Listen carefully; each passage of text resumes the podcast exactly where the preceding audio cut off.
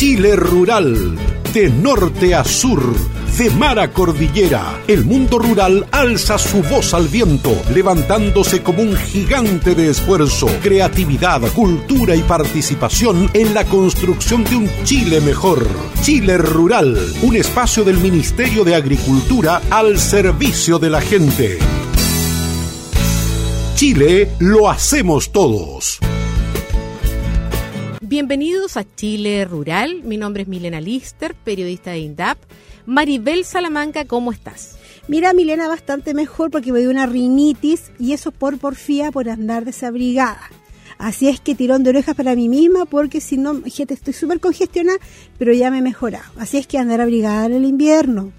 Totalmente abrigada, tomar mucho líquido, cuidarse de los cambios de temperatura. Sí, Milena, la verdad que uno lo hace, pero es una vez bien porfiada, te voy a decir, sobre todo las chilenas, un poquito porfiadas en este sentido de andar abrigaditas en la mañana. Pero bueno, ya lección aprendida, así es que de aquí en adelante, gorrito de lana, bufanda de lana, mitones y mate. Y vamos a revisar las informaciones en Chile Rural.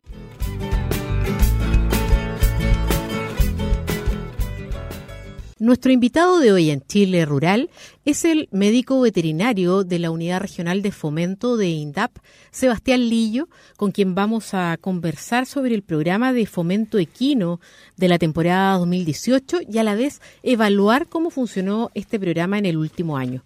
Sebastián, bienvenido a Chile Rural. Muchas gracias, Milena. Queríamos comenzar eh, haciendo una breve introducción en qué consiste este programa, cómo se gestó. Bueno, este programa ya, ya lleva alrededor de 6-7 años trabajando nosotros con INDAP, en especial la región del Biobío. No hemos dejado ni un año de funciones con él. Y es un convenio que es tripartito, o sea, este funciona con tres partes. Municipalidad interesada, obviamente con sus agricultores, el Ejército de Chile y nosotros como INDAP. Perfecto. ¿Y el objetivo que tiene puntualmente este programa? Bueno, el objetivo eh, de este programa fundamentalmente recuperar eh, la raza de tiro animal. ¿Qué quiere decir esto? Nosotros trabajamos con animales de grandes, caballos grandes, de gran peso, de gran envergadura, que sirven para realizar labores agrícolas en el campo, tal como arar ¿ah? y prestar estos servicios hasta eh, los caballos sirven para servicios forestales. ¿Mm? Eh, trabajamos con tres razas de fundamentalmente animales que nos facilita de fina sangre, que nos facilita el ejército, que son el bretón de montaña, el bergardenés y los famosos percherones. ¿Y cómo se realiza eh, la gestión para que los agricultores puedan acceder a contar justamente con un animal de esta categoría?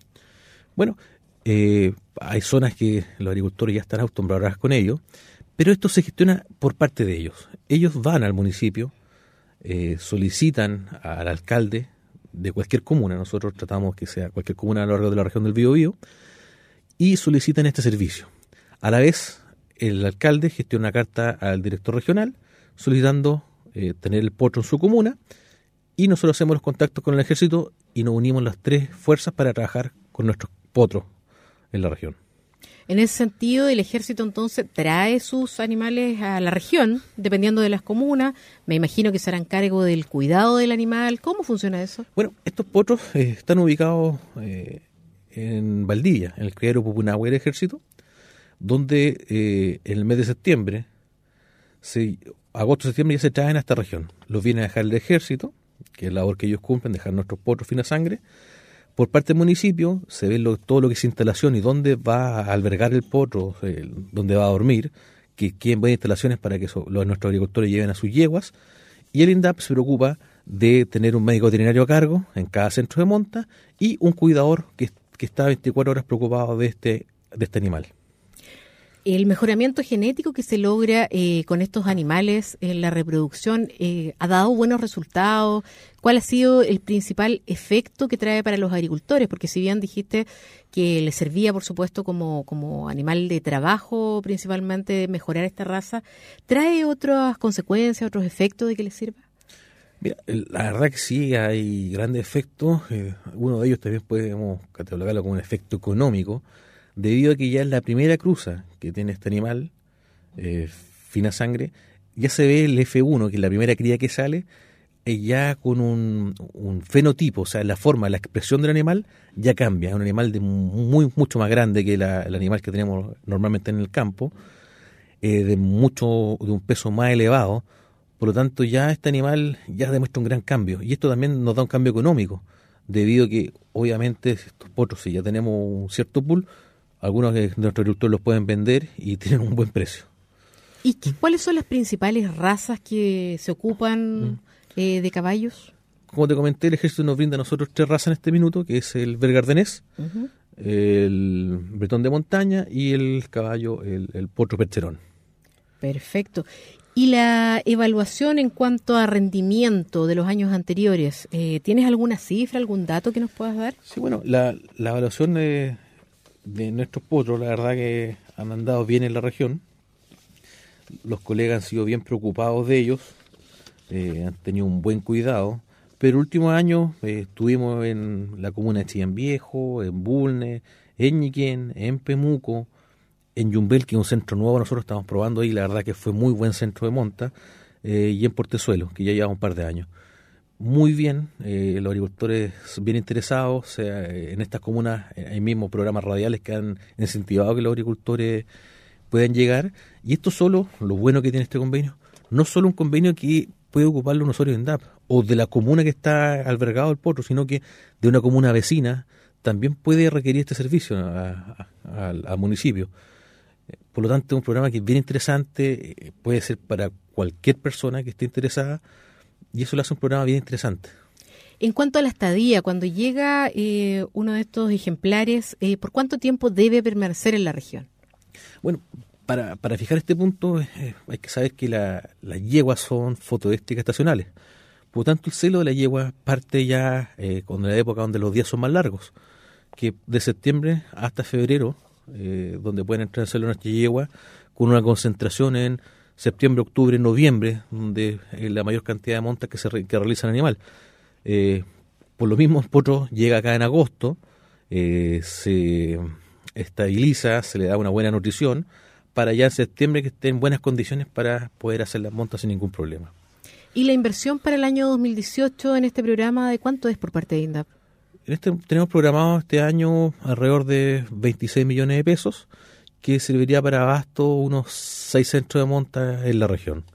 Perfecto. ¿Y ya más o menos tienen definidas las comunas o las localidades donde podrían llegar? Estamos trabajando en este minuto, yo creo que ya la próxima semana ya lo vamos a tener claro. Eh, pero hay que seguir, o sea, se, se va a seguir la tendencia. Este año nos llegaron muchas solicitudes de distintas comunas, las cuales estamos evaluando en un sistema eh, por la parte técnica de cómo ha funcionado y también de ver la cantidad de masa animal que hay en esas comunas. O sea, nosotros tenemos un registro también eh, en el cual vemos qué cantidad de yeguas podríamos alcanzar a abarcar, a dónde podríamos llegar, y también eso va dentro de la evaluación que nos envían las comunas. Y vuelvo a tocarte el tema de las potencialidades que tiene este programa, porque la verdad de las cosas que ha generado mucho impacto en la región del Biobío y me imagino que la demanda debe ser muy alta. Sí, es un tema bien interesante, eh, bien entretenido. Las comunas eh, le tienen mucho peso a este programa eh, y claramente hay meses que tenemos una muy alta demanda donde se trabaja con el médico veterinario, se va dando horas, se revisan las yeguas que llegan al centro de monta, se ven qué situaciones están, si están en estro, que, eso, que si están en celo, y una vez evaluado se procede a la monta pero si esta yegua no está en condiciones, el médico veterinario la evalúa y propone que venga uno o dos días después o se puede inducir el celo en base a hormonas. En cuanto al cuidado del animal, ¿el municipio es el responsable de contratar un médico veterinario que se haga cargo de, la especie? Exactamente, nosotros eh, brindamos los recursos para que el municipio pueda contratar a una persona adecuada. Dentro de los requisitos se le pide que tenga una experticia ya en equinos, que posea un ecógrafo, y claramente le brindamos todos los servicios el año pasado de vacunación, eh, vemos que el caballo está en buenas condiciones, reproductiva, para que brinde el mejor servicio que nos podría dar.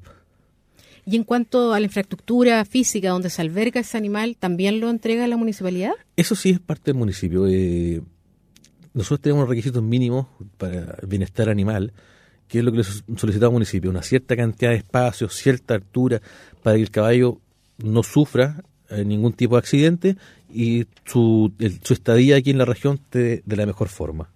Y en cuanto a la alimentación de este ejemplar, ¿es muy diferente al que se le puede dar a una yegua común y corriente?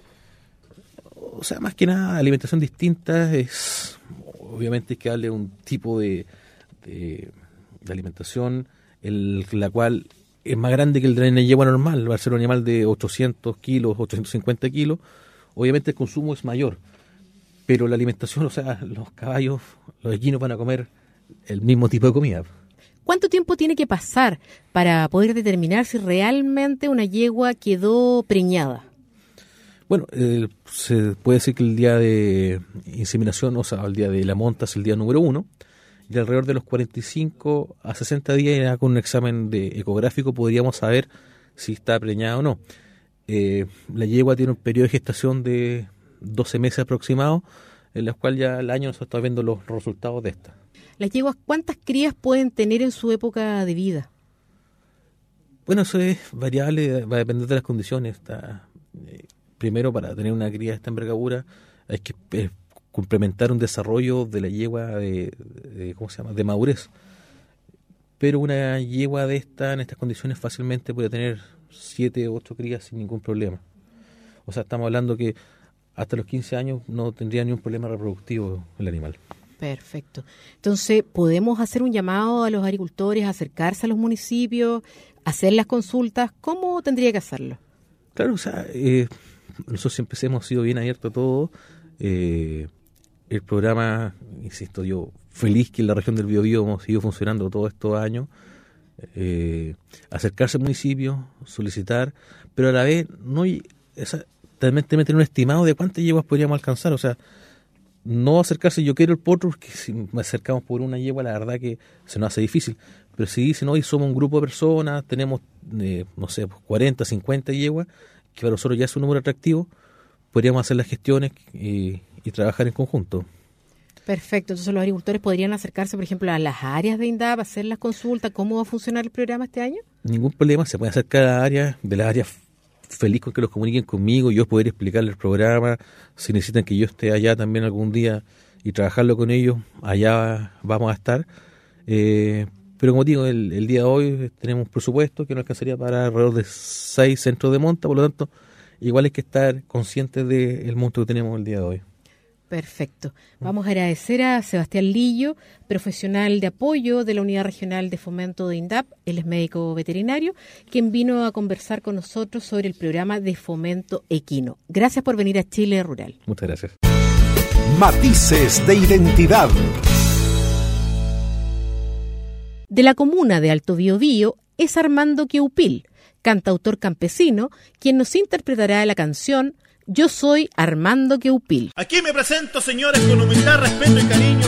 Con mi guitarra yo niño este canto tan popular que a ustedes ha de llegar con mucha alegría y gozo. Para no quedar de mentiroso, también les quiero invitar. Salgan todos a bailar que mi cueca voy a cantar.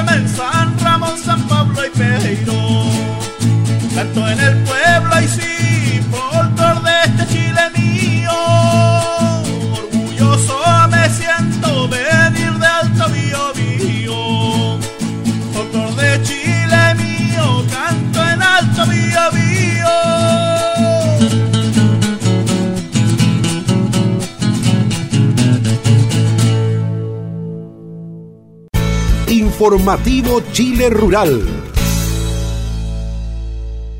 Carabineros de las distintas comisarías dependientes de las prefecturas de Concepción y Talcahuano participaron de una capacitación a cargo de profesionales de CONAF sobre fiscalización al transporte y venta de leña nativa y sobre uso del fuego para la eliminación de desechos vegetales. El propósito de esta capacitación fue reforzar el trabajo conjunto en terreno a la hora de llevar a cabo actividades de fiscalización. La capacitación se realizó en dependencias de la primera comisaría penquista y contó con la presencia del prefecto de Concepción, coronel Benjamín Piva, y del director regional de CONAF, Juan Carlos Hinojosa. En la oportunidad, el directivo de CONAF dijo que este tipo de capacitaciones tiene como objetivo que Carabineros maneje los conceptos contenidos en la legislación forestal vigente, como la Ley 20.283 sobre recuperación del bosque nativo y fomento forestal, y en especial sobre el uso de la guía de libre tránsito, y por otro lado, todo lo relacionado a la fiscalización de quemas agrícolas y forestales. La capacitación consideró el aspecto de normativas y de documentación como la guía de libre tránsito para el transporte y también para el acopio de productos forestales primarios provenientes del bosque nativo. Por otro lado, se abordaron también los procedimientos policiales ante quemas no autorizadas, así como también el uso de la plataforma digital llamada Sistema de Asistencia de Quemas, que es un software diseñado por CONAF para apoyar procesos de gestión y control de comprobantes de avisos de quema. Durante la capacitación participaron cerca de 60 efectivos de las comisarías de Penco, Talcahuano, Florida, Tomé, Santa Juana, San Pedro de la Paz y Hualqui. Con la tarea de trabajar por el desarrollo de la pequeña agricultura, asumieron sus cargos los nuevos jefes de área de INDAP en el Alto Biobío, Tirúa y Chillán. Se trata de Karen Valenzuela en el Alto Biobío, Jorge Quintrileo en Tirúa y Tatiana Merino en Chillán. Los nuevos jefes de áreas llegan a zonas con características y objetivos diferentes, como el caso de la nueva jefa de la Arienda Chillán, Tatiana Merino, quien llega a impulsar la instalación de INDAP en la nueva región de Ñuble y el área de INDAP en Chillán. En tanto, los nuevos jefes de área de Alto Biobío, Karen Valenzuela, y de Tirúa, Jorge Quintraleo, llegan a comunas donde INDAP atiende la mayor cantidad de usuarios del Programa de Desarrollo Territorial Indígena, PDTI. El director regional subrogante de INDAP Bio Marcelo Gelves, indicó que estos nombramientos responden a las estrategias de trabajo que la institución busca desarrollar, donde los jefes de áreas tienen la gran responsabilidad de dirigir, administrar y operar en sus territorios. Con el objetivo de potenciar la producción vitivinícola de pequeños agricultores ubicados en San Carlos, el jefe subrogante del INDAP San Carlos, César Aburto, junto al enólogo de la Universidad de Concepción, Guillermo Pascual, y el encargado del programa Zona de Oportunidades del Valle Tata, Cristóbal Martínez, realizaron una gira técnica donde se realizó una charla demostrativa a los agricultores con vinos producidos durante el presente año en esa zona. César Aburto, jefe de la Arienda San Carlos, indicó que la comuna es la puerta norte de entrada al Valle del Itata, donde actualmente viven más de 60 usuarios de INDAP con una producción aproximada de 400.000 kilos de uva cepa país. En tanto, el enólogo de la Universidad de Concepción, Guillermo Pascual, sostuvo, tras su recorrido por las viñas y evaluación de los mostos, que San Carlos tiene un tesoro vitivinícola con parras de la cepa país centenarias, muy bien arraigadas en suelos profundos, con características ideales para la vid. El enólogo agregó que el potencial está y los productores están ávidos de generar productos por lo tanto, nuestra tarea, indicó, junto al INDAP, es apoyarlos para producir con éxito vinos de calidad, con una identificación de terroir que conjugue las parras, vinos, el suelo, el clima y por sobre todo el trabajo de los viñateros. De igual forma, Cristóbal Martínez, encargado del programa Zona de Oportunidades Vallitata, valoró el interés de los agricultores por mejorar lo que producen, destacando la importancia que tiene el rubro viñatero a lo largo y ancho de todo el Valle del Itata, visualizando el clima privilegiado de la zona para este tipo de emprendimiento.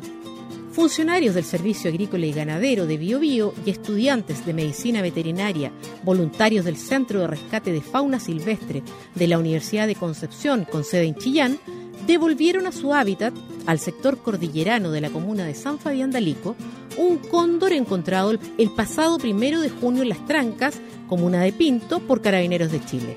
Al respecto, el director regional subrogante del SAC Bio Bio, Iván Ramírez, sostuvo que la liberación de este cóndor se realizó en San Fabián, por ser un sector que reúne las condiciones necesarias para que se adapte rápidamente y ahí estará su hábitat natural y podrá desarrollarse en forma óptima. A su vez, la encargada del Centro de Rescate de la Universidad de Concepción, Fernanda Rojas, señaló que este cóndor es un adulto de unos 10 años, con peso aproximado de 15 kilos y una envergadura de unos 3 metros. Llegó al centro con un cuadro de depresión y sin capacidad de vuelo, lo que motivó diversos análisis médicos, determinándose que se encontraba sobrealimentado, situación característica en especies carroñeras, ya que tienen una capacidad, en el caso del cóndor, de mantener en su buche unos 4 kilos de alimento aproximadamente. El cóndor está catalogado por la ley de caza como una especie beneficiosa para el equilibrio de los ecosistemas naturales, siendo considerada además como especie rara en la zona sur del país. El macho es de mayor tamaño que la hembra y posee cresta. Tiene una muy baja tasa de reproducción, pues la hembra pone un huevo cada dos años. Su hábitat se extiende por la cordillera de los Andes y áreas próximas a ella. Sabores de nuestro campo. Nos acompaña el chef y director de cocina y socio del restaurante 40 Sillas, Andrés Martínez, quien nos enseñará a preparar una exquisita guañaca de lapas. Andrés, bienvenido al programa nuevamente. Cuéntanos en qué consiste este plato y el origen que este tiene. Eh, es un plato de origen eh, prehispánico. Tiene, en realidad, es un plato que, estaban, estaba, eh, lo desarrollaban los pueblos originarios y tiene una, historia bien, bien interesante porque es un plato que es transversal en toda la cordillera de los Andes, o sea, todos los pueblos andinos en realidad. Ese es el gran tema. Yo hoy lo que hice fue hacer una adaptación de esta guañaca que normalmente es como una sopa de harina tostada o un, poco más líquida y lo que eh, traté de hacer en esta en esta receta de con lapa es eh, hacer un poco una preparación un poco más lafkenche, más hacia la costa. Y, eh, pero teniendo la base de la receta original de guañaca. También en el norte le llaman catete, le llaman catete también al, a esta preparación y eh, bueno, es una preparación prehispánica, básicamente, y que se desarrolla, se ha desarrollado para como un, guiso o un estofado, no, como un guiso fortalecedor, porque es bastante rico en proteína. Y esto puede tener entonces variantes, o sea, porque yo había visto la receta y salía preparado con pollo, por ejemplo. Claro, claro, al final lo que, la receta base es una sola, que es la, base de harina tostada, cebolla y un poco de ajo. Y el independiente de eso, lo que le podamos ir echando sobre como para saborizar. Perfecto, entonces vamos a ir comentando los ingredientes. ¿Qué es lo que lleva esta guañaca de lapa? Tiene como ingredientes 200, eh, 200 a 300 gramos de lapa. Eh, eso depende cuán, cuánta presa queramos encontrarnos en, esta, en este guiso. Tiene dos tazas de harina tostada, eh, tiene dos cucharadas de soperas colmadas, colmadas de aceite, eh, tiene una cebolla mediana en cortada en pluma, un diente de ajo también cortado en rondeles, tiene 4 a 5 tazas de agua, dependiendo también cuál líquida la queramos dejar, eh, salsa de ají o merquén seco y sal al gusto bastante rico se ve esto. Sí, ¿ah? sí, tiene, es una preparación bien enjundiosa, si lo queremos llamar de alguna forma culinaria. Me parece. Y a continuación, ¿cómo vamos a ir preparando este plato? Partimos con las dos cucharadas de aceite en una olla, ¿no es cierto? Eh, colocamos nuevamente, o sea, precalentamos el aceite. Cuando ya el aceite esté caliente, agregamos las cebollas cortadas en pluma.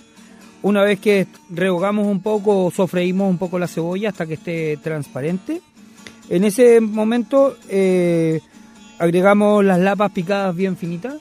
Eh, tenemos que, recordar que esta lapa puede ser lapa, macha o algún marisco, pero particularmente las lapas son, al ser univalvo, eh, pariente de con colepa, pariente del loco, eh, tiene es un músculo. Frente a eso, si se pasa un poco de cocción, se puede apretar. Entonces, estamos sofriendo la cebolla, la lapa, ¿no es cierto? El ajo, por supuesto, y apagamos con un poco de agua, de las cuatro o tres o cuatro tazas de agua que, teníamos previamente en la receta. Bien, una vez que está, eh, esta va a quedar una suerte de sopa y una vez que está la sopa ya ha, roto, o sea, ha nuevamente el hervor o ha, terminado nuevamente el hervor, vamos y podemos colocar nuestra harina tostada en forma de lluvia sobre esta preparación, eh, perdón, sobre este caldo. Y constantemente revolviendo, tenemos la harina tostada, esta harina tostada, perdón, que estaba ya está un poco más cocinada, si es que se puede llamar, o mm, como dice su nombre, tostada, eh, no requiere tanto cocción después de la olla. Entonces lo colocamos de forma de lluvia y empezamos a revolver. ¿Y esto no queda muy espeso? Eh, bueno, ahí está. En la forma que nosotros queramos darle de, espesor es eh, en base a lo que a la cantidad de harina que le coloquemos. ¿Cuál es la a mi gusto para esta particularmente para esta receta con marisco es de tener que tenga una textura cremosa. Perfecto. Es similar a un puré. Ah, maravilloso. O sea, que haría como una especie de puré, como una especie de puré. Ahora, también la guañaca, hay otras guañacas que en la zona de Cauquenes, por, ese lugar, eh, dentro de la investigación que he hecho para esta receta, hay unas personas que también la hacen para el rico, para el medio y para el pobre. Ah, no te puedo creer. Sí, sí, sí. Y una de ellas va o con un trozo de cerdo, la del rico, la del, medio con un huevo y la del pobre solo un poco de color de color de campo, color con ají color. Ah, mira qué interesante. Y lo otro que también, en el caso de que queramos dejarla un poco más líquida, eh, es también como una suerte de sopa, sopa espesa. Como un potaje normalmente. Sí, no, sí te entiendo. Y después se sigue revolviendo todo bueno, seguimos cocinándola, ¿no es cierto? Hasta que ya podamos sentir que la, nuestra harina se ha cocinado un poco más.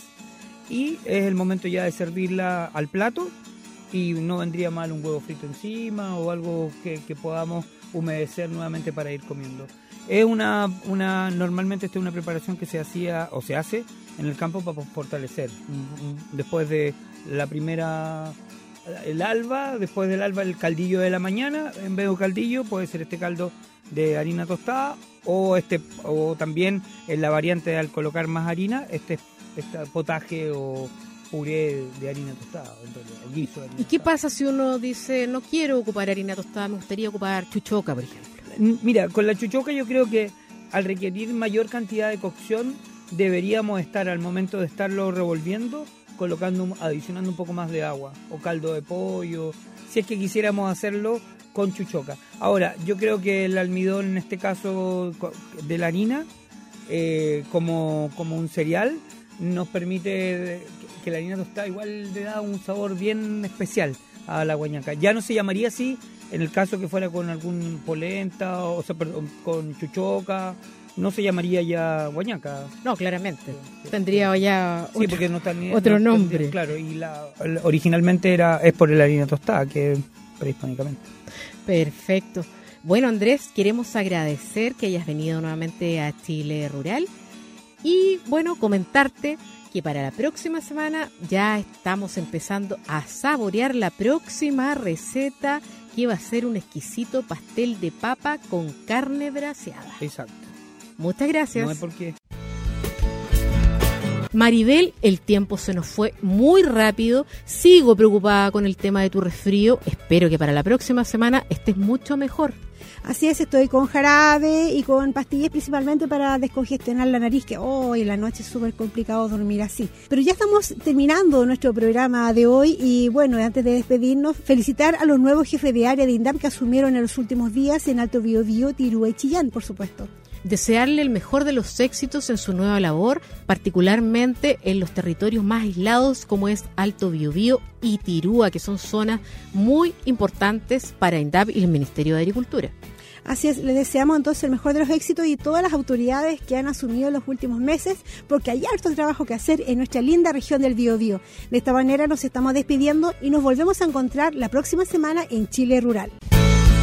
Chile Rural, de norte a sur, de mar a cordillera, el mundo rural alza su voz al viento, levantándose como un gigante de esfuerzo, creatividad, cultura y participación en la construcción de un Chile mejor.